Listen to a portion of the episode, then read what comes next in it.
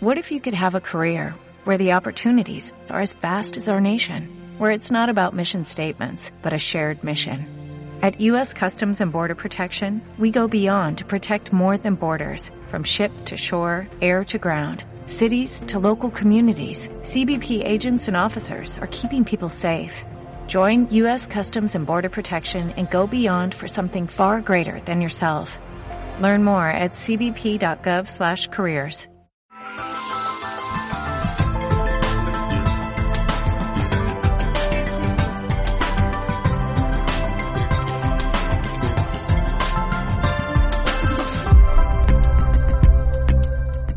Buenos días y bienvenidos a Mundo Digital. Lo primero, eh, pedir disculpas por la repetición del programa de la semana pasada, que fue por motivos de salud.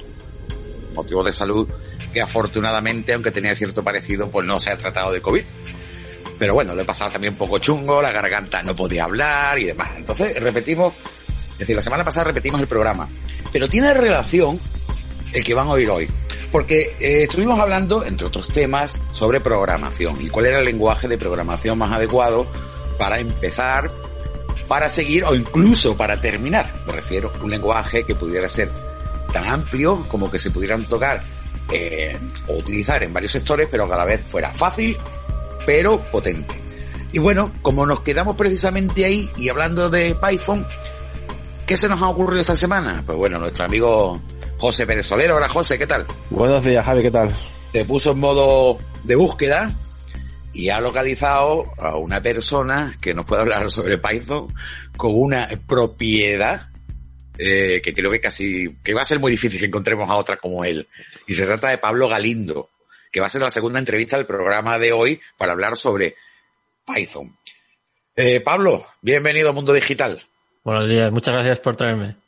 bueno, gracias. Espérate tú que acabemos contigo porque te vamos a exprimir.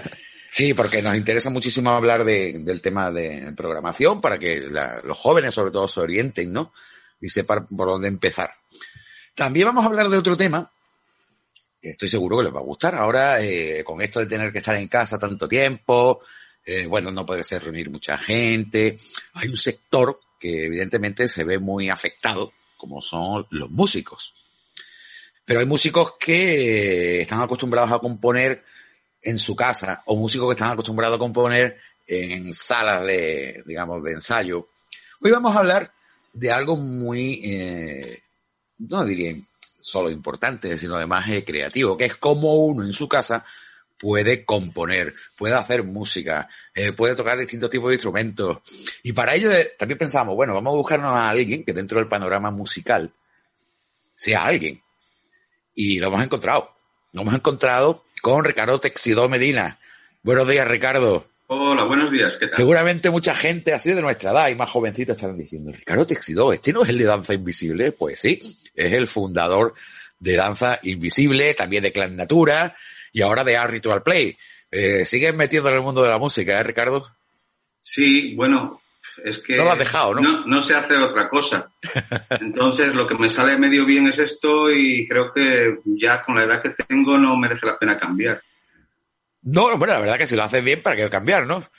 Bueno, a mí me gusta, por lo menos estoy contento con mis trabajos y algunos tienen más reconocimiento y otros menos, pero da igual, es mi vida y tengo que estar con, componiendo y grabando, porque es la, claro. la cualidad que tenemos ahora es que antes lo de ir a grabar tenías que ahorrar dinero para irte a un estudio, que también hay, es necesario ahora mismo, porque hay que finalizar a veces en estudio, pero tu trabajo básico lo puedes hacer, digamos, en casa con una serie de herramientas que hablaremos cuando tú quieras. Perfecto, pues vas a ser el primer entrevistado, así que voy a terminar de presentar a nuestros colaboradores habituales, como José Pérez Soler, que ya lo he nombrado. Eh, tenemos también a Alejandro Marín. ¿Qué tal? ¿Cómo estás? Buenos días, muy bien. Que está allí Muchas lejos Gracias en, por... en Lituania y bueno, voy a recordar que él se dedica al mundo del marketing, en concreto de una marca muy conocida como es NordVPN. Exacto. Allí pasando frío, ¿no? Un poco, un poco. Un Hoy poco. en menos 20 solo. Tenemos a Juan Antonio Romero, buena gente. Hoy nos trae una, un par de noticias que serán para el final del programa Sí, y hoy, que serán aquí curiosas, estamos, ¿no? hoy aquí estamos a 20 grados. Sí, hace contraste con... 40 de diferencia, nada más. 40 de diferencia. es lo que tiene Málaga. ya. Madre mía, madre mía. También tenemos a Antonio Postigo Alarcón. ¿Qué tal, Antonio? Muy buenos días a los que están en directo y muy buenas tardes, noches, etcétera, etcétera, a esos de gente que cada vez son más, nos están siguiendo con los podcasts. Efectivamente. Y bueno, a nuestro psicólogo de cabecera, Juan Miguel Enamorado, que nos va a hablar de, bueno, qué tal funcionan las consultas online, sobre todo para temas psicológicos, que también va a ser, va a ser la tercera parte del programa. Juan Miguel. Buenos días, Javier. Ah, Buenos días a pensaba, todos. pensaba que no nos oías. Sí, Digo, Bien, pues nos va a hablar de ese tema. Eh, vamos a comenzar ya aquí y vamos del tirón, directamente con Ricardo Téxido. Yo, para reflejar la memoria, me gustaría que nuestro compañero José Abril nos ponga una canción que seguramente van a conocer casi la totalidad de la audiencia. Todo me sabe a ti. Comerte sería un placer porque nada me gusta más que tú. Boca de piñón. Bésame con frenesí. Besarte es como comer palomitas de maíz.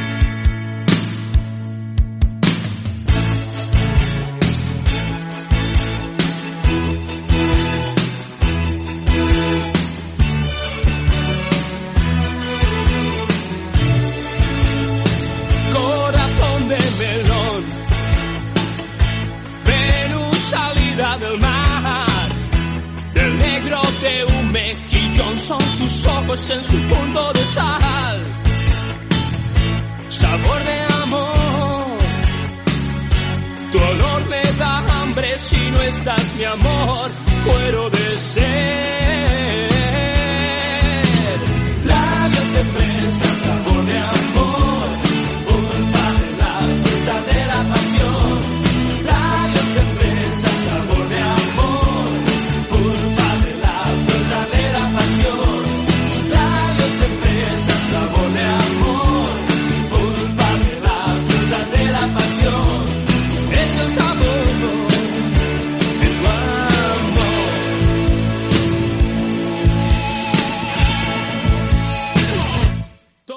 Temazo.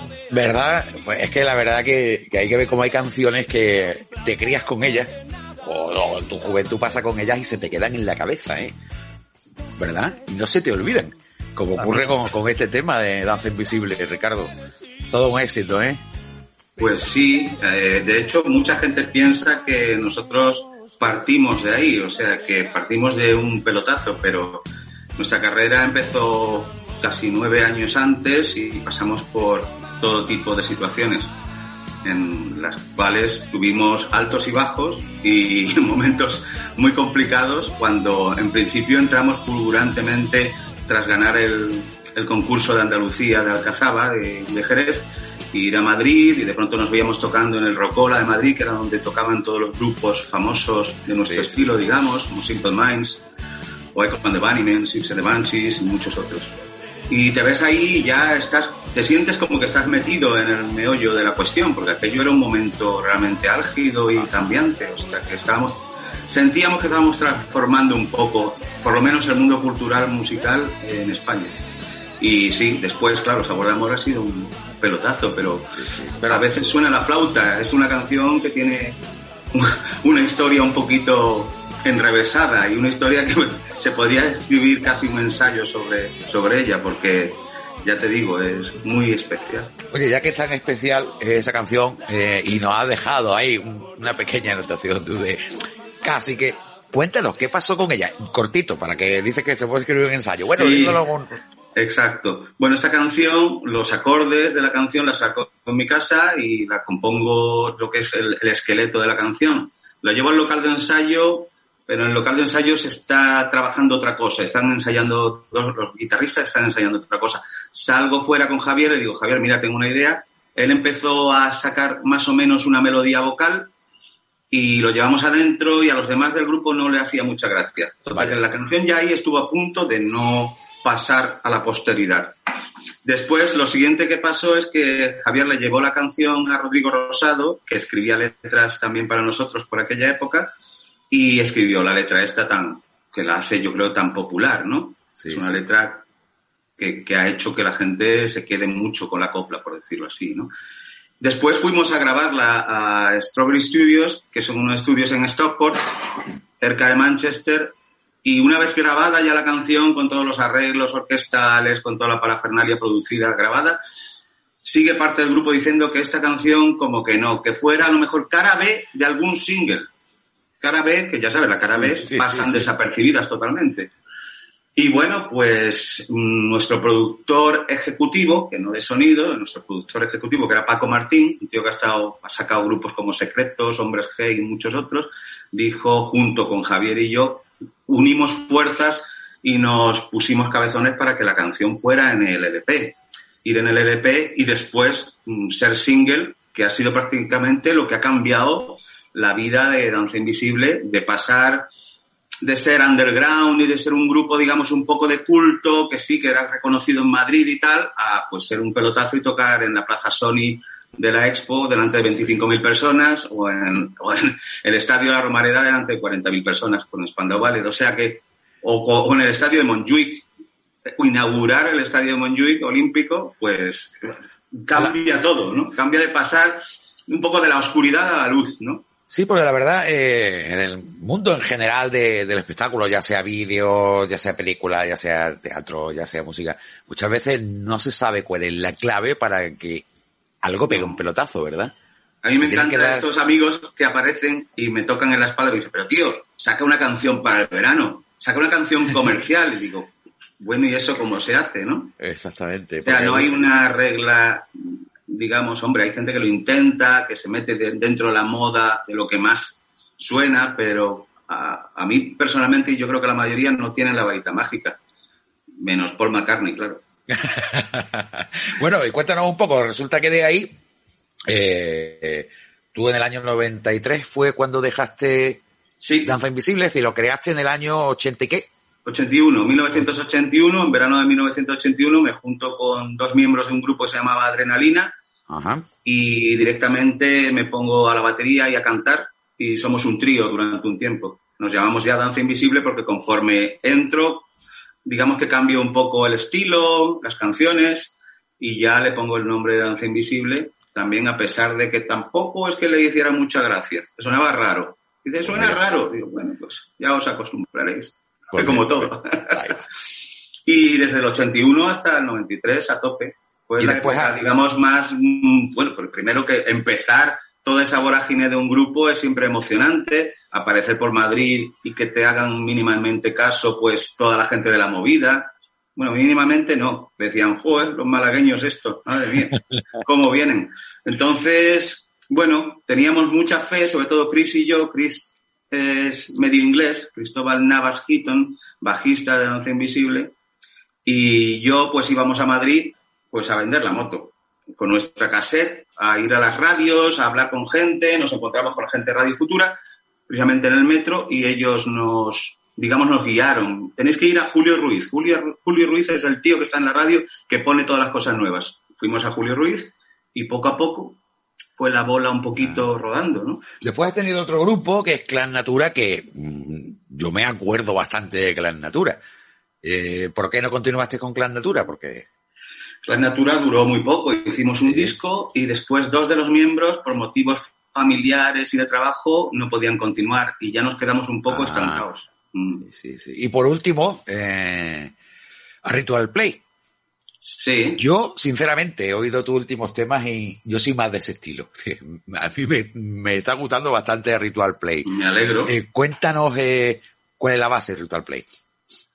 La base de Ritual Play es también otra pequeña coincidencia que a veces es buscada, porque como todas las cosas, cuando yo estaba trabajando en Torremolinos busqué a alguien que tocara por allí. Me encontré con Adrenalina y, y empezamos a cambiar aquello, ¿no? Ajá. Y en este caso es un, un tío que no conocía de nada, productor, que se llama Fernando Yuba, que hace bases musicales y hace canciones y cosas. Y me dijo, he escuchado tu voz, me encanta cómo cantas y me gustaría que cantaras alguna canción de las que yo tengo. Lo que pasa es que las canciones no estaban todavía estructuradas ni tenían letra. Entonces yo tenía que sacar la melodía de la canción, la letra y estructurar la canción. Y al final empecé por una, empezamos con la primera y me dijo, oh, me encanta, podríamos hacer otra. Y yo dije, venga, vamos a hacer otra. Y así fue otra vez la bola rodando hasta que tuvimos unas cuantas, más de 10, y elegimos las 10 más punteras que nos gustaban. Y ese es el primer disco de Ritual Play, Eh, que es lo último que estoy haciendo. mm, vamos a ver, te veo armado con la guitarra. Mm, Bueno, no hay arma más bella y más pacífica que la guitarra. Exactamente. ¿Por qué no la Siempre que disparan se- un se use poco y, no? que se use bien. Eh, ¿Hay algo que podamos escuchar?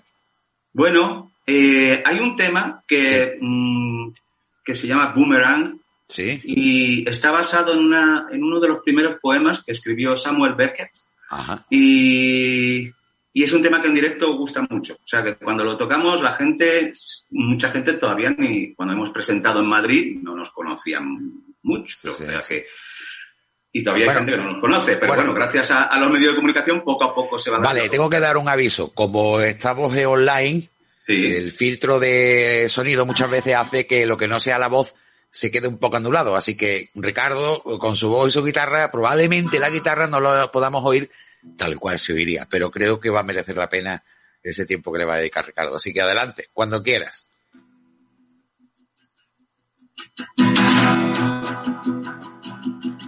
When a little sunshine lights you up after days of rain and clouds, and the sound of laughter gets you and your soul is feeling proud. Don't forget to smile and release it for someone who's feeling blue. For the moment that you miss it, it's a boomerang for you. It's a boomerang.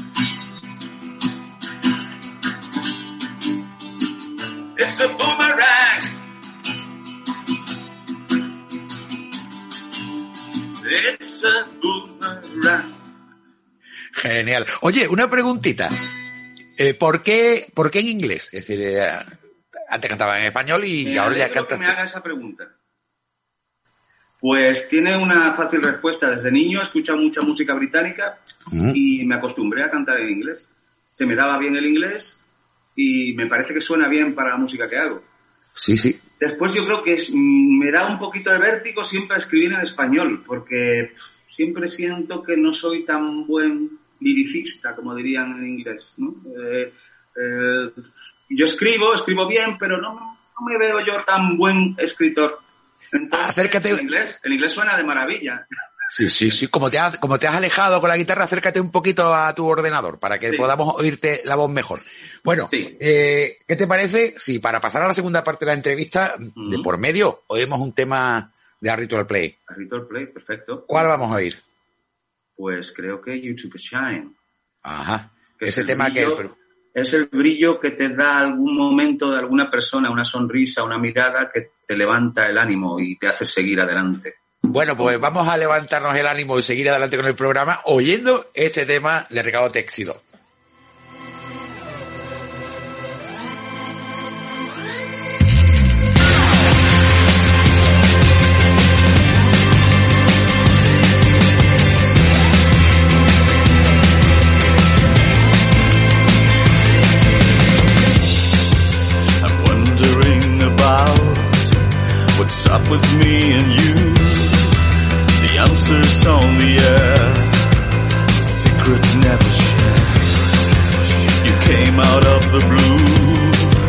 A bird so good and true. It seemed to be so fine until the end of time. All that I could feel, she took a shine to me.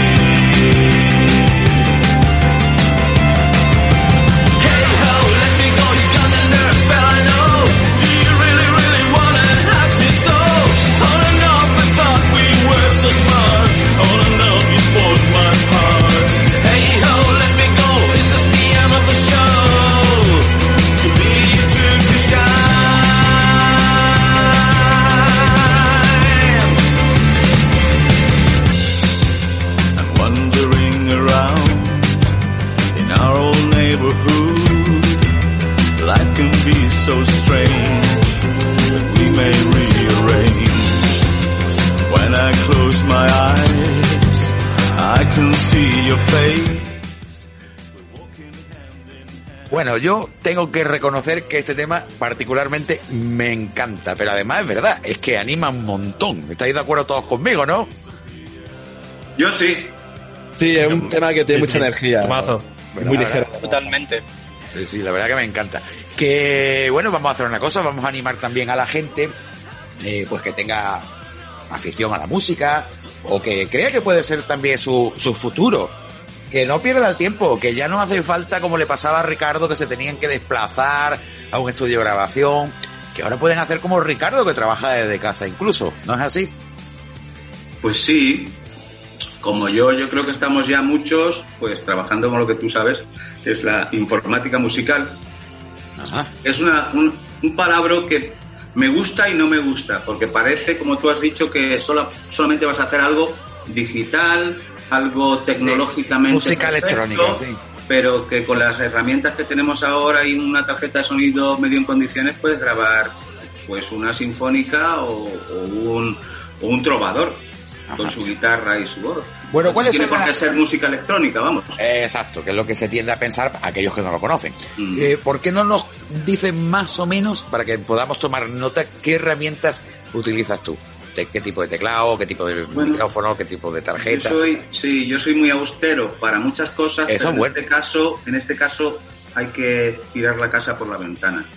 Y claro, trabajo inevitablemente con Mac, MacBook Pro eh, y después tarjetas de sonido ya cada uno la que vea correspondiente al, a la- las necesidades de cada uno, ¿no? Pero trabajo con Motu y, y micros Newman porque Claro. es prácticamente lo mejor. Pero después, claro, después tienes, como ya sabes, todos los plugins de samplers, sintetizadores, mm, yo qué sé, sonidos de todo tipo. O sea que Logic es la máquina, digamos, la- la- el, el- el environment que dicen los ingleses. El DAO, sí. ¿eh? donde Sí. tú te mueves y puedes crear lo que te dé la gana del estilo que prácticamente Mm. tú desees. Mira, vamos a que hacer tienes una que cosa. aprender, tienes que aprender a, a manejar todas esas herramientas, no es Vale, automático. pues, pero bueno. pues mira, voy a hacer un equilibrio con lo que tú estás diciendo para que nuestros oyentes eh, también lo puedan entender. Bien, Mm. tú utilizas un Mac, pero también se puede utilizar un PC. Sí, Para el tema de música, tampoco hace falta que sea la bomba el PC. Un PC no. término medio tira perfectamente con un montón de canales de audio a la vez y con varios VST. Es decir, que el mismo ordenador que a lo mejor tienen en casa les sirve. Luego viene el tema de la tarjeta de sonido. Tú hablas de Motu, Mm. evidentemente tú eres profesional ya Mm. del tema, es decir, que desde hace mucho tiempo utilizas herramientas profesionales, pero Sí. una tarjeta de sonido que no sea la integrada en el Mm. ordenador es Mm. básico. Mm. Eh, mucha Sí. gente conoce Sound Blaster, por ejemplo. Externa, quieres decir. Externa o si es un ordenador de sobremesa, puede Mm. ser una tarjeta en PCI. Ajá. El caso que las tarjetas de sonido que incorporan las placas base de los ordenadores que tenemos en casa está integrada en la propia placa base y es más susceptible pues a que tenga más ruidito y más historia. Mm. Entonces hay dos opciones. o Bueno, hoy día hay varias. Una de ellas es una tarjeta PCI pinchada dentro del propio ordenador. Otras son tarjetas USB que también la- las hay y, y no son ni caras. Y luego micrófonos, mm, bueno, también hay que gastar. Cuanto más dinero se gaste uno en el micrófono, Sí, pues eh, mejor va a microfonía, sonar, hombre, depende claro. ya del sonido que quieras conseguir, eh, depende ya del gusto de cada uno, pero lo importante, eh, en este caso, digamos, es la herramienta que yo uso Logic porque me va muy bien y porque, digamos, ahí tienes tu estudio de grabación en miniatura, pero lleno de todo lo que tú vayas Mm. añadiendo, aparte de lo que tengas ya que traiga Logic incluido, ¿no? En su, Exactamente. Pues yo voy a su recomendar una para. sonidos, sus cosas, ¿no? Yo voy a recomendar una para principiantes, que es muy barata, muy económica, me parece que vale 60 dólares o una cosa así, pero que para arrancar es perfecta, que soporta UST, varias pistas y demás, que la hay para Mac también, no Mm. solo para Windows. Y el Reaper, no sé si tú la conoces. Me suena, me suena, sí. Sí, que es como una especie de... Yo el uso logotipo Reaper es- ¿Tú te utilizas Reaper? Pues sobrado, para, para empezar y para una cosita media, ¿verdad? Sí, este Reaper está muy bien, tiene tus pistas de todas sus pistas, van boteando, tiene también para crearte tus propias composiciones. Pero te iba a preguntar una cosilla, Ricardo, el- ¿y ¿qué opinas del autotune? No sé. Me una herramienta cuando menos interesante. Ya me empezamos la de que me haga esa pregunta. Eh, este tipo de aparatos se me escapan, ya me hacen sentir mm, que soy una persona mayor. Porque mira que me gusta, me gusta procesar y de toda la vida, desde que empecé con Richie Close, un gran teclista que ha trabajado con nosotros en la época eh, de mediados finales de los 80, un tío que estaba establecido en Stockport y ya trabajaba con Atari y con Notator. Eran herramientas pues, sí, ya sí. parecen antediluvianas, ¿no? Pero eh, sí, me gusta procesar, me gusta usar todas las herramientas tecnológicas, pero el autotune me da grimita de momento. Y mira que hasta Beck lo ha usado en uno de sus últimos singles. Pero yo, mm, de momento, no. No, no, lo, no lo veo, por lo menos no lo veo para mí. Después a lo mejor me viene un productor y me dice, mira, mira, pero mira lo que podemos hacer y lo flipo. Pero en general, como lo escucho en músicas que no me agradan, pues lo tengo un Claro. poquito ahí como encasillado en el fantástico y famoso actual reggaetón, que es donde más quizás se usa, ¿no? Entonces, para mí no es, como dicen los ingleses, my cup of tea, no es mi taza de té. Alex quería hacer una pregunta, si no me equivoco. Sí, yo quería hacer una pregunta que es que ¿consideras que ahora es más fácil dar el pelotazo que antes?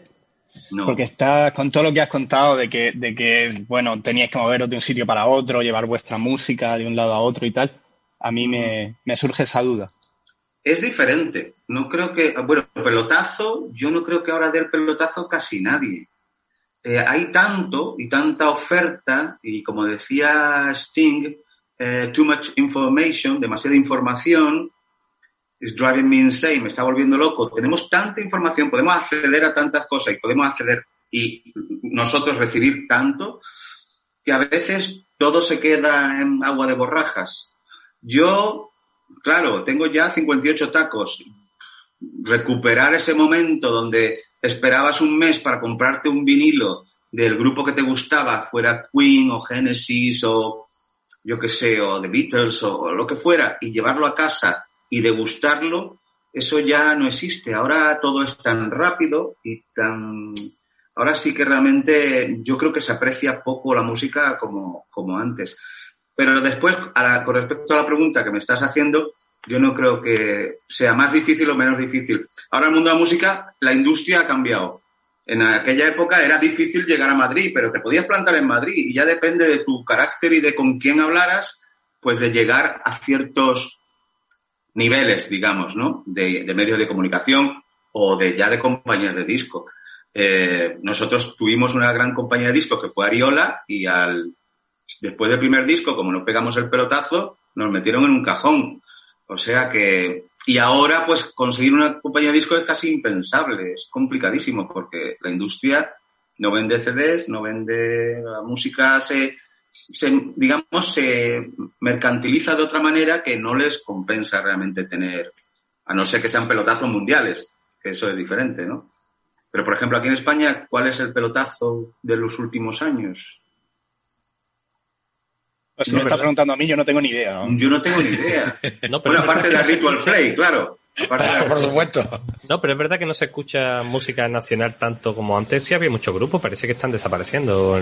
No Yo creo sensación. que especialmente Radio 3 lo que se ha quedado en repetir un poco su, su, su estilo de, de grupo indie y no se han renovado, no sé, tengo la impresión. Y que era Radio 3 la que siempre llevaba, digamos, el estandarte de, de lo nuevo y de nuevos grupos. Claro. Pero también estoy un poco desconectado porque soy un, pequeño antipatriota en ese sentido y escucho la BBC 6, BBC 6, y esa es mi, mi Biblia musical, digamos, de la actualidad, porque también ponen cosas de otras épocas, pero son muy buenos poniendo actualidad de música anglosajona en general.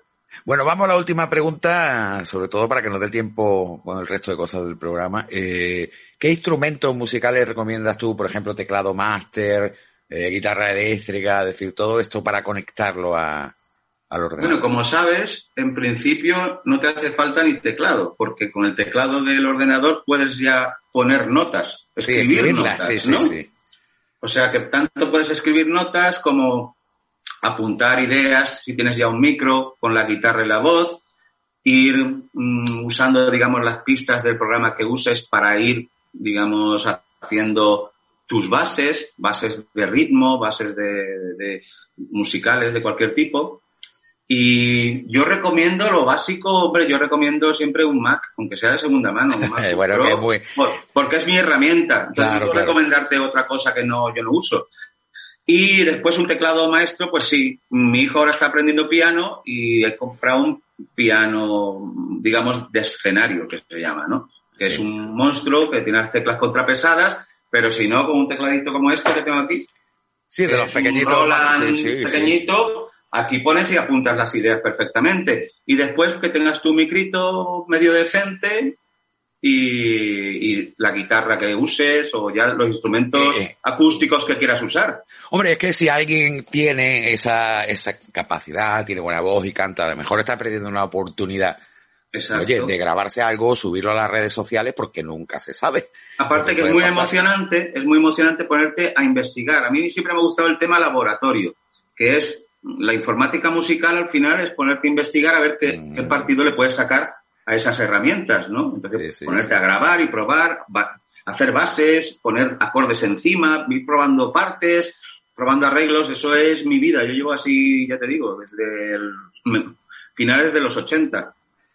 En fin. Oye, Ricardo, eh, muchísimas gracias por el tiempo que nos has dedicado. De nada. Eh, nosotros vamos a continuar con el programa, pero si te quieres quedar, puedes participar también en el resto de... Ok, de- de- igual me quedo vale. un ratito y depende si me, me reclama mi hijo, ya sabes que si me levanto corriendo, No te que preocupes. tengo que hacer algo urgente de verdad. No te preocupes. Pues nada, Ricardo, muchísimas gracias y vamos a primero darle la bienvenida a Francis Villatoro que se acaba de incorporar. Hola, Francis. ¿Qué tal? Pues aquí estamos. Bueno, recuerdo que Francis, eh, nuestro 3 en 1, como digo yo, es físico, doctor en matemáticas e ingeniero y profesor de la Universidad de Málaga. Y vamos a entrar directos, sin ráfaga y sin nada, a la segunda parte del programa, en la que es una continuación del programa anterior. Porque estuvimos hablando, de que estaba también Francis, eh, precisamente sobre los lenguajes de programación más de moda o los lenguajes de programación más fáciles para comenzar ahí, sobre todo para motivar a todos estos chavales que, bueno, quieren empezar y empiezan a mirar, ¿y ahora qué hago? ¿Qué aprendo? ¿C? ¿C+? Eh, ¿Aprendo PHP? Eh, ¿O qué? Y bueno, necesitábamos también, aparte de que, bueno, lógicamente Francis eh, nos dio su punto de vista, que es muy válido, que va a coincidir con el lenguaje que vamos a hablar, pues necesitamos también a una persona que dentro de ese mundo de la programación eh, y de ese lenguaje en concreto nos pudiera hablar del por qué se ha puesto tan de moda.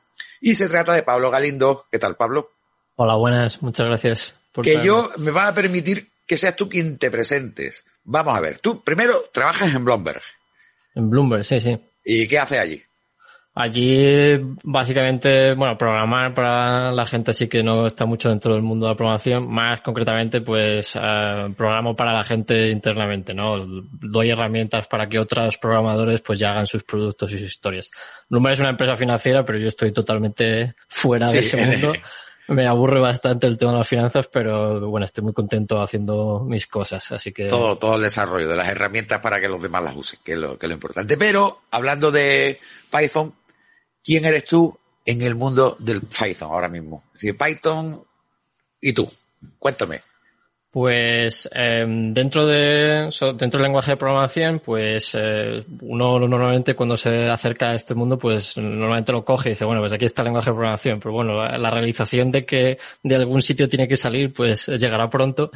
Y dentro de pues la gente que hace distintos lenguajes, pues distintos lenguajes tienen distintas formas de hacerlo. En Python, pues eh, es un lenguaje open source, eso quiere decir que lo hace la comunidad y dentro pues de la comunidad pues hay ciertas estructuras y ciertas am, ciertas posiciones de digamos de liderazgo. Eh, entre ellas están eh, la primera serían los core developers que no sé muy bien cómo traducirlo a español pues siempre queda todo mal. Los programadores del núcleo que suena algo Sí, así sí, como sí. muy nuclear no muy chungo. Am, eh, digamos esas somos como 20 o 30 personas que son los que digamos programamos el lenguaje de programación no un poco meta el asunto y luego aparte también desde este año estoy en una cosa que se llama el Steering Council, que es, digamos, las personas que eh, toman decisiones de cómo evoluciona el lenguaje. Si no me Anteriormente, equivoco, junto con Guido. eso, Guido ya no está de hecho. Bueno, hay que decir el- que Guido, que Guido es, vamos a llamarlo el inventor. Sí, efectivamente. del- Guido del fue, efectivamente, fue el que, digamos, eh, creó el lenguaje. Y de hecho en la primera edición del Steam Council él estuvo todavía, porque bueno, sería, tenía todavía un poco de miedo de soltar la correa, digamos. Eh, pero, pero bueno, ahora ya no está, de hecho. Eh, yo colaboro mucho con él todavía, pero ya no está dentro de la gente que toma las decisiones, ¿no? Lo ha soltado un poco. Pero hace cuatro años, me parece que fue cuando lo dejó, pues él, él tomaba todas las decisiones. Y bueno, por ciertos eventos, podemos entrar en ellos si hace falta, pero por ciertos eventos dejó, no, no quería ser la única persona, ¿no? En, en su posición de tomar decisiones. O sea, un podemos, podemos entender, para que también nuestra eh, audiencia lo entienda, que tú eres ahora mismo una de las personas responsables del desarrollo de Python. Sí, de- soy una de las personas responsables del desarrollo de Python y una de las cinco de los que eligen cómo evoluciona el lenguaje. Estás en la cúspide, ¿no? Totalmente arriba, ¿no? bueno, a ver si no me caigo. Oye, sí. pues bastante joven, ¿no? Pues tienes 27 años. Sí, yo diría que si no soy el más joven, soy de los más jóvenes del equipo, sí. Ahora mismo tengo 29 y en este 8 de marzo hago 30. Joder, Eh, yo ya- diría ya que todavía soy joven, Sí, pero- sí, hasta, pero los 30, bueno. hasta los 35 no te creas que te queda Dependiendo de tanto, quién ¿eh? esté escuchando, quizá tenga, quizá tenga otras opciones, pero sí, sí. Bueno, entonces tú estás ahí precisamente en, la parte eh, importante a- de cara a, a que Python pues vaya apareciendo, vayan sacando nuevas versiones y siga funcionando. Entonces ya una vez ubicado, ahí para que vean que lo que tú digas eh, lo dices con base, ¿qué pasa con Python que está mm, posicionándose el primer lenguaje de programación, tanto a nivel de empresas como de aprendizaje, como de inteligencia artificial? Cuando Guido lo desarrolló, ¿qué hizo? Sí, ¿Cuáles fueron las claves para que tenga ese éxito? Antes hablábamos de los éxitos, como por ejemplo musicales, como hemos estado hablando con Ricardo, de éxito. Claro. Pero también aquí ha pasado algo similar, ¿no? Sí, de hecho, una, una de las cosas que siempre charlamos de vez en cuando cuando hablamos de esto, yo le preguntaba que si él había preveído, ¿no? Que esto iba predicho, predicho. Si él había predicho que, eh, como vivo en Londres, olvidad todo el Sí, se te español. mezcla todo. De hecho, estoy haciendo un esfuerzo muy grande de no meter anglicismo entre medias, pero bueno. Eh, eh, él, él nunca, él decía que, que no, que él le creó Python, de hecho, como una especie de eh, versión alternativa para shell scripts, para, bueno, si, si estáis en el mundillo como para scripts pequeñitos para terminal, eh, y que explotó, ¿no? Eh, o sea, es- era muy difícil, es muy difícil hacer predicciones, especialmente sobre el futuro, y Guido no es una excepción. Eh, pero bueno, yo creo que la razón de la que se está, se ha vuelto tan, bueno, Python ahora mismo, si no, juraría que estamos ahí, ahí con Java y C++, pero yo creo que hoy en el, en el TOB Index, que es como un poco el índice que mide la popularidad de los lenguajes de programación, creo que estamos los primeros. Yo creo que la razón ha sido que, Claro, por un lado, muchísimas más empresas están empezando a usar Python para distintas cosas. De hecho, hay con muchos usos distintos, ¿no? Ahora es muy fuerte en el mundo científico, pero también lo era en el mundo de los servidores web. Por ejemplo, Instagram y Pinterest son, están hechas enteras en Python, ¿no? Eh, y muchas otras eh, empresas que mueven billones de dólares usan Python. Y por otro lado, yo creo que es eso en, co- en, en conjunción con el hecho de que es un lenguaje muy sencillo de aprender porque tiene una sintaxis muy... Podemos también entrar ahí un poco en, Sí, sí. en, en por qué. De hecho, en- dentro del desarrollo del lenguaje yo me especializo mucho más en el parser, que es la parte que entiende la gramática del lenguaje. Digamos, es la parte que interpreta lo que tú escribes y luego ya lo, lo ejecuta, ¿no? Y eh, claro, entonces eh, es un poco la combinación muy buena de que es un lenguaje que es perfecto para educación, pero luego además si lo aprendes, pues tiene muchas aplicaciones en el mundo, bueno, en distintos mundos, ¿no? No hace falta que sea el mundo empresarial, que todo el mundo siempre dice, bueno, ¿y por qué empresarial? No, el mundo científico también, ¿no? Entonces, claro, podría, podría no ser así, podrías tener un lenguaje muy sencillote para aprender en la universidad o en la carrera o en el instituto. De hecho, por ejemplo, en Francia ahora Python es el lenguaje oficial para aprender en el- bueno, que aprende toda la gente que está en el instituto. Ajá. Y claro, podría ser que eso no lo pudiese usar luego porque es un lenguaje de pacotilla. Pero resulta que en este caso, pues es una combinación muy buena, porque es como que te sirve para aprender programación en general, eh, también te sirve para hacer cosas productivamente, de hecho, cualquier cosa, ¿no? No necesariamente tiene que ser relacionada con la informática, puedes usar Python para automatizar una tarea que tú hagas con tu ordenador. Puede ser música, puede ser edición de vídeo, audio, podcast, lo que fuese, ¿no? Y, y- pero luego además tiene muchas aplicaciones para lo que sea. Entonces esa combinación yo creo que ha sido eh, lo que lo ha catapultado ahora mismo a, a donde estamos ahora, ¿no? O sea, es fácil de aprender y además eh, es potente. Pero, ¿por qué es potente? Porque muchas veces eh, los lenguajes de programación pueden ser potentes para determinadas actividades o son potentes porque alguien pone mucha pasta para que sean potentes. En este caso creo que la potencia de este lenguaje viene por la comunidad, precisamente, ¿no? Efectivamente, la- yo diría que la comunidad y la flexibilidad. O sea, Python no es un lenguaje rápido, de hecho, eh, tampoco es el más lento, pero desde luego no es rápido. Creo que la- tenemos un servidor que va midiendo un poco cómo, cómo es la rapidez del lenguaje. Creo que ahora somos 98 veces más lentos que C y C++. Que bueno, no está mal porque en realidad C y C++ es de lo más rápido que te puedes coger sin irte ensamblador o otras cosas. Y, pero bueno, eso está bien. Podemos entrar en por qué es así, pero eso no es malo. Es simplemente que es mucho más flexible que C ¿no? Y ahí está la gracia. Pero luego la gracia, yo creo que una de las cosas que más, por lo que es tan popular, es que Python es muy sencillo coger otros programas que están hechos en otros lenguajes y añadirlos como un componente extra a Python. O sea, tú puedes Ah. coger, por ejemplo, tú imagínate que eres un científico y dices, bueno, ¿cómo voy a hacer mis cálculos en Python si esto es súper lento? Ah, pero es que resulta que mi, no sé, mi PhD advisor, ¿no? Mi jefe de doctorado, pues tiene una cosa ahí en Fortran, ¿no? Que es muy rápida y que, claro, yo no voy a reinterpretarla. Pues ahora puedes coger ese programa en Fortran y puedes, eh, digamos, lo que se llama exponerlo en Python, que es que tú ahora puedes interaccionar con ese programa en Fortran a un poco más abstracto, más alto nivel, desde Python, ¿no? Entonces tú le puedes indicar a ese programa que haga cosas y no tienes que, no tienes que andar con Fortran y C y tal, puedes hacerlo desde Python. Entonces Python no solo es Python, sino es cualquier cosa que ya tengas, pues lo puedes meter rápidamente en Python. Entonces es una cosa que la gente llama lenguaje pegamento. Que bueno, no es lo único que puedes hacer con él, pero es una de las razones que se ha hecho tan popular, porque la comunidad y, digamos, el ecosistema que se llama, se hizo muy, es muy fuerte porque muchas de esas cosas no han tenido que reinventarse o rehacerse, ¿no? Claro. Eh, simplemente se han ido cogiendo ¡ah! y se han sacado. Y luego, aparte, pues, eh, la comunidad en sí misma, las personas, hay una frase que se dice mucho en, en la comunidad de Python que es, eh, vine por el lenguaje y me quedé por la comunidad. Es que, pues, eh, claro, te llama el lenguaje, pero luego descubres la gente y, y bueno, pues eh, la, gente en general que, que yo conozco, hombre, ¿qué, qué voy a decir, no? Pero, pero es, es genial y, yo creo que la comunidad es muy fuerte y, y sobre todo es, hay mucha, hay mucha am, voluntad de enseñar, ¿no? Y de, de no juzgar, ¿no? Quizá, bueno, tampoco voy a generalizar porque no creo que tampoco sea tan, tan distinto en otros lenguajes de programación, pero es verdad que otras comunidades son un poco más, si un lenguaje está más enfocado a la parte empresarial, es como un poco más hostil para gente que empieza, ¿no? Porque es Claro. como que la, la conversación no se centra tanto en estoy aprendiendo, se centra tanto en eh, voy a usarlo para esta cosa loquísima, ¿no? O, o yo soy el más rápido. Eh, aquí, pues, pues bueno, es un poco más eh, las dos vertientes, ¿no? Perdona, tengo sí, una pregunta. Eh, no entiendo mucho del tema, pero me está, me está interesando. Pero tal como va ahora la velocidad y la- el vértigo con lo que cambian todas las tecnologías, ¿qué durabilidad tiene ese tipo de, lenguaje? O sea, ¿cuánto crees que puede estar en boga? Porque los lenguajes van pasando, igual que otras cosas en, en las décadas, ¿no? Se va cambiando de lenguaje. ¿Tú qué piensas de eso? Es, eh, es- es una muy buena pregunta. Eh, es muy difícil hacer predicciones, como he dicho antes, pero yo creo que en el mundo de los lenguajes de programación eh, se ve muy rápido, o sea, la curva decae muy rápido si de verdad no, ha, no se ha quedado, ¿no? En inglés se dice didn't stick. Ah, Sí. pero, pero los que aguantan, aguantan mucho. Eh, fíjate, eh, Fortran y C++ son, son lenguajes que llevan, pues eso, casi 30, 40 años, ¿no? Y aquí siguen. Y, y si haces una transacción con tu móvil último modelo, ese código está corriendo en, en COBOL, que bueno, es un poco más decir nuevo que que... Python no es una cosa de moda. ¿no?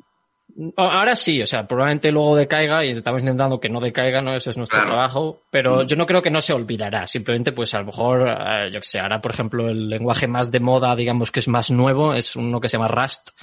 Y Mm. ahora todo el mundo quiere Rust, ¿no? Pero, Claro, pero, claro. mm, pero la gente sigue haciendo Python. Y si vas fuera, pues no hay trabajos que te pidan Rust, hay trabajos que te piden como has Python, ¿no? dicho, Python tiene la posibilidad de, de reconocer o interactuar con otros, otros lenguajes, ¿no? Claro, entonces eso le va a ayudar bastante. Hay Mm. otras razones por las que yo creo que podría decaer más de lo que debería, estamos intentando Mm. arreglarlas, Ujú. pero, pero sí, yo creo que yo creo que durará bastante. Eh, Además, Python, fíjate, en realidad es un lenguaje que fue creado, pues igual que casi cuando nací yo, en el 91, y, y Ujú. por lo tanto tiene ya Sí, mucho ya tiempo, 20 tiene ya años, batallas, ¿no? ¿no? Claro, claro. 30 casi ya. Y no es, bueno, este, este, 30. este sábado, de hecho, hoy, Mm. Es, eh, es el 30 aniversario del lenguaje. O sea, Vaya, que- hombre, ha estado Bueno, oportuno el momento. ¿no? Felicidades. Sí, sí, sí, sí. Felicidades. Justo. Ah, gracias. Oye, a- hablando del lenguaje, si no me equivoco, creo que es eh, el único lenguaje de programación eh, de software libre. Es decir, el resto del lenguaje está soportado por empresas, pero en este caso, eh, aquí no gana dinero nadie, ¿no? Bueno, no es el único, hay muchos más, ¿eh? pero es Digo uno que de de, ellos. los fuertes. Digo de, ah, de los fuertes. fuertes. Es, es- eh, sí, yo diría que sí. Hay ciertos tecnicismos aquí, pero sí, en general los otros más fuertes son lenguajes cuya evolución normalmente está financiada por empresas. Es verdad que no una sola empresa, eh, todavía hay cierta parte pública. De hecho, por ejemplo, C++ eh, tiene separada la parte de diseñar el lenguaje de la parte de implementar el lenguaje. Y normalmente el, el dinero va a las implementaciones, ¿no? Porque si tú eres una empresa, pues tú quieres que este caso que tú estás haciendo pues vaya muy rápido y le pagas a la gente que está escribiendo la implementación para que te soporte. Mientras que la evolución es pública y, y no está muy controlada. Aunque muchas empresas tienen gente en esos comités, ¿no? Esto ya es un poco politiqueo, ¿no? Eh, También hay en Python, ¿eh? No te creas que estamos exentos de ello, ¿no? De hecho, por ejemplo, en el Steering Council, que es el organismo este que toma decisiones, tenemos la regla de que no puede haber más de dos personas de la misma empresa, para que no haya mm, tratos oscuros por ahí, ¿no? Ahora mismo estamos, eh, creo que son eh, uno de LinkedIn, uno de Google, eh, una empresa que no sé cómo se llama, y otro en Microsoft, y luego Bloomberg.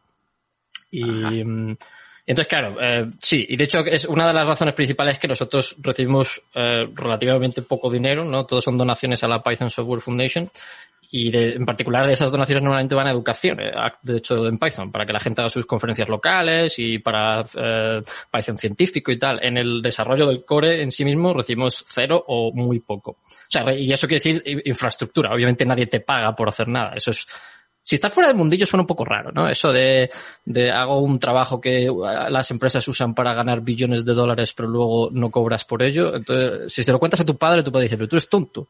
O sea, ¿Eres tonto o eres músico? Porque Claro, claro. también a veces los músicos nos pasa eso, trabajamos mucho sin cobrar. claro, pues aquí. Con todos los preparativos de las canciones y todo. Dice, pero tío, y claro, tienes que saber que a veces tienes que ir sembrando para después. Pero entonces, ¿de, qué- de qué vives? Perdona que te... Bueno, yo vivo de mi trabajo normal, que aunque está relacionado, eh, eh, digamos, mi empresa me paga para hacer cosas de la empresa, aunque tengan que Vale, con vale, y, ecuaciones y cosas. Pero, pero. ¿Y en tu tiempo libre entonces lo dedicas a Python? ¿o cómo? Bueno, aparte de otras cosas, no, no solo hago Python, nada, también toco la guitarra, pero, pero, pero, y bueno, y sigo haciendo, aunque, aunque ya hace tiempo que dejé el mundo de la ciencia, sigo haciendo mis cosas, eh, sin la Ah, presión es verdad, de publicar. es verdad. Ya, ya. A ver, Francis Villatoro, se te van a poner la oreja. ¿Qué haces tú con los agujeros negros, Pablo? Bueno, yo ahora, ahora lo, lo hago como hobby. Yo eh, empecé, no llegué a terminar, pero empecé haciendo mi doctorado sobre agujeros negros en rotación. Yo era físico teórico. Bueno, sigo diciendo soy, es un poco Bueno, raro. En teoría no sí. trabajo de físico, así que no soy físico, pero bueno, es mi, es mi background, ¿no? No sé si Francis tiene algo que decir con respecto a eso. No, no, sí, un físico teórico, si trabajabas en eso, sigue siéndolo para toda la vida. Aunque, Bueno, hay, hay- una discusión ahí de si uno puede decir que es físico y si no trabaja, pero sí, yo voy a decir que sí, venga, soy físico, eso, eso, a tope. Yo empecé, de hecho, en la Universidad de Salamanca con una, el que iba a ser en su día mi, mi jefe de doctorado era una, bueno, la persona que yo más, una de las personas que yo más admiro académicamente es Mark Mars Joret, si el, el raro caso de que estés escuchando, eh, un saludo.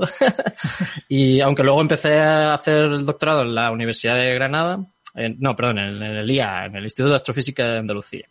Y, pero bueno, eh, por razones diversas, pues eh, lo dejé, porque en realidad me está afectando mucho a, a mi salud mental y, y en realidad está muy mal pagado, como uno se puede imaginar. Así que dije, bueno, pues vamos a, vamos a probar otra cosa. Y bueno, ahora estamos aquí.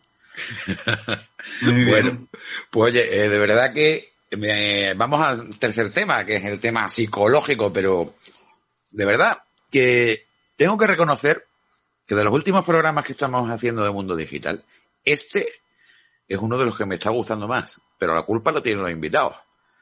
Porque creo que hemos dado en el clavo de los dos temas que queríamos tratar y hemos encontrado a dos personas que, bueno, eh, ahí la tienen.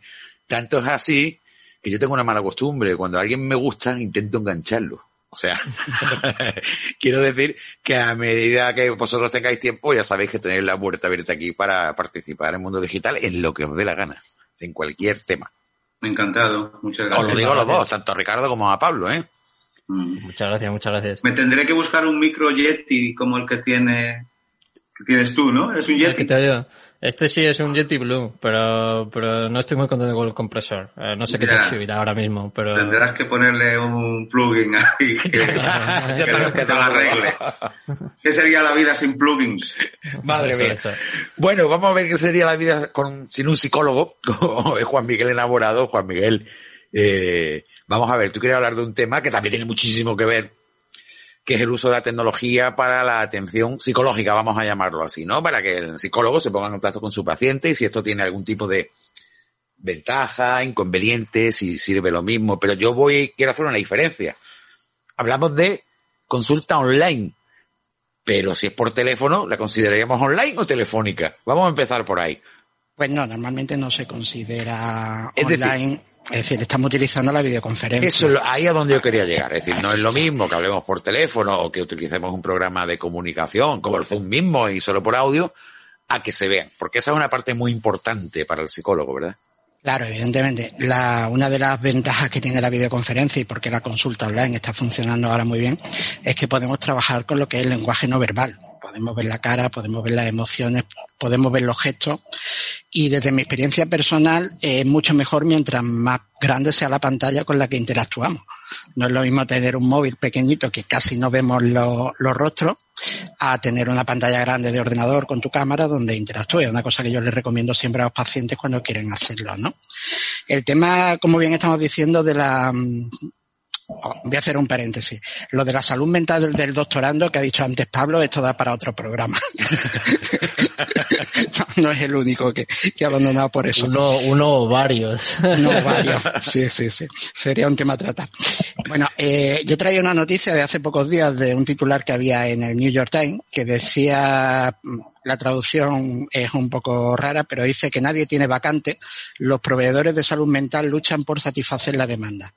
Vamos, que todas las compañías de seguros que tienen psicólogos y psiquiatras eh, no tienen plaza, tienen lista de espera y si una persona se quiere apuntar, pues no la tiene. De hecho, en la noticia pues habla de la gran cantidad de depresión y de ansiedad, que ya hemos comentado aquí alguna vez que la pandemia estaba dando todo esto psicopatología.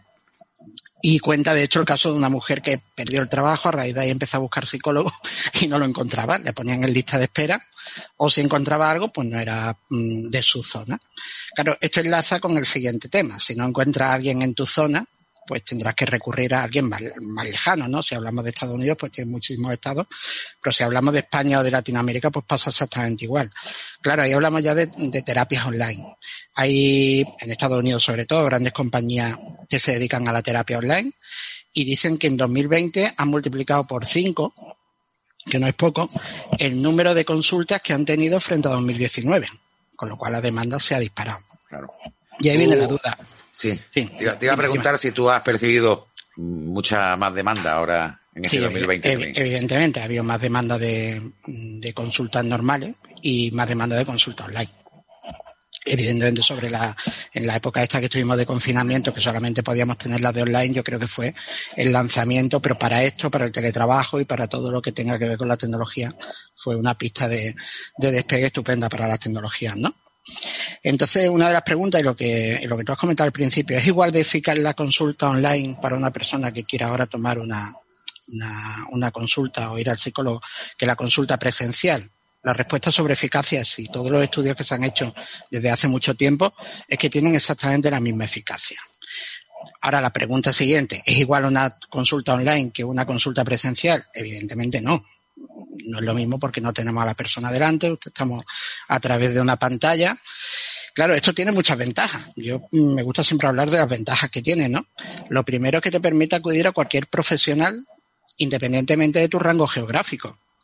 Nosotros Claro. vivimos en Málaga, que es una ciudad grande, pero cualquier persona, atendemos pacientes aquí que vienen desde fuera, incluso desde O sea otras que si algún oyente de Granada o de Almería o de donde esté online, fíjate, podría, podría decir, "Oh, ese tío me parece que es buen psicólogo, quiero que sea mi psicólogo, podría hacerlo, es decir, una gran Claro, ventaja, no- evidentemente. nosotros aquí en la consulta atendemos a veces pacientes que vienen de fuera por alguna de las especialidades que tenemos y les cuesta venir, evidentemente, cuando ya tenemos esta mm, ventaja de, de la tecnología y de poder hacer una atención a distancia con videoconferencia, pues te ahorra el desplazamiento, ¿no?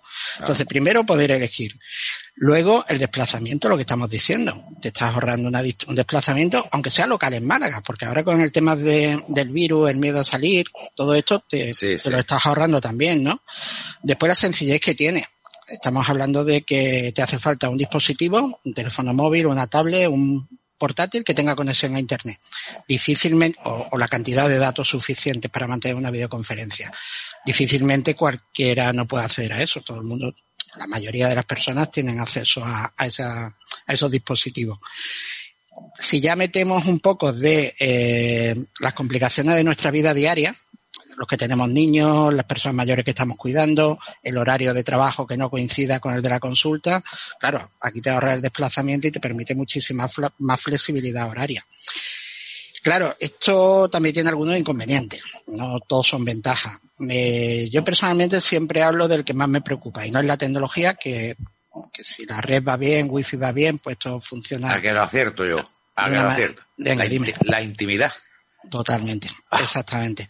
Pues, es Nosotros cuando alguien viene a la consulta tiene un espacio de intimidad y de privacidad que a lo mejor no puede tener en su casa. Pero yo lo te puede poner- conseguir con NordVPN. es que no estáis al loro, ¿eh? Sí, la verdad, Juan Miguel, se nos, se nos va el programa, pero es cierto que, que al final la conclusión es esta, ¿no? Es decir, la intimidad, es, eh, La que no te oiga el resto de la casa. Mira, yo me pongo un ejemplo. Estamos muy parecidos a como tendríamos que estar eh, en una consulta de un psicólogo ahora mismo. Es decir, cada uno estamos conectados con audio y vídeo para hacer el programa y cada uno estamos más o menos escondidos en nuestra casa, en nuestra oficina donde enviamos. Y una puerta cerrada, que lo hacemos más que nada para que no se metan los ruidos. porque Exacto. nos va a ir todo el mundo lo que decimos. Pero sería algo similar, ¿no? Es decir, la Sí, sí. gente para, para pasar consulta, lo más importante es que se aíslen del resto, ¿no? Sí, necesitas un espacio porque además brotan las emociones, puedes llorar, puedes Claro. eh, gesticular. Si tienes a alguien cerca, entrando, saliendo, no tienes ese espacio de intimidad, difícilmente va a ir la consulta bien, ¿no? Entonces, tal vez esa sea la, mm, la dificultad mayor, ¿no? Encontrar, de hecho, pasamos consultas a horarios raros porque es cuando las personas se pueden quedar en casa. Lo cual, y si quieres, pues nada, otro día seguimos hablando de, Como- Pero hay que decir las conclusiones. La conclusión, eh, si mal no lo he entendido, es La conclusión es que el que necesite terapia, que no lo dude. Que si puede acceder a la terapia online y le viene mejor, que no lo dude y que la que funciona. Y lo funciona segundo, que cuanto más grande la pantalla, mejor. Eso sí, siempre. Y, y que evidentemente se vaya en un sitio aislado. Totalmente. Muy buen Que puede grabar y ver, repetir una y otra vez la consulta con Juan Miguel enamorado todas las veces que Exacto. quiera. Eso Ya que no, se habla- me, había- no se me había ocurrido, Juan Antonio. Bueno, pues nos quedan nada, tres minutos y medio. Juan Antonio Romero traía dos noticias, pero nos vas a contar una en dos, para que nos dé Sí. tiempo a despedirnos. Sí, sí, lo único que te voy a contar, bueno, mm, que Kalashnikov, una empresa Sí. conocida por sus rifles de, de combate y demás, muy famoso, ruso, pues ha sacado una escopeta al mercado para youtubers, ¿vale? ¿Cómo? Esta escopeta, sí, ha sacado con la idea de captar nuevos clientes, porque claro, lo, lo que el tema de la caza y demás, pues se va perdiendo con los años, incluso no está bien visto, pero claro, si eres youtuber, Ahora tiene este Kalashnikov denominado MP155 Smart Cam que mm, puedes eh, está enfocado para las nuevas generaciones. Tiene un ordenador incorporado el cual te ayuda a gestionar todo eh, tus tiros y demás y te va localizando cómo mejorar la puntería y demás, lleva cámara, eh, pantalla digital, se localiza con tu móvil y GPS, con Oye, lo cual una idea, es una idea estupenda, eh. Alex de NordVPN. Yo me acabo de quedar flipado. Sacar el modelo Nord. Cuando, cuando lo ha dicho parecía que, claro, no queda claro si era para los youtubers o para cazar youtubers. Mira, qué buena idea. bueno, pues, Total, total.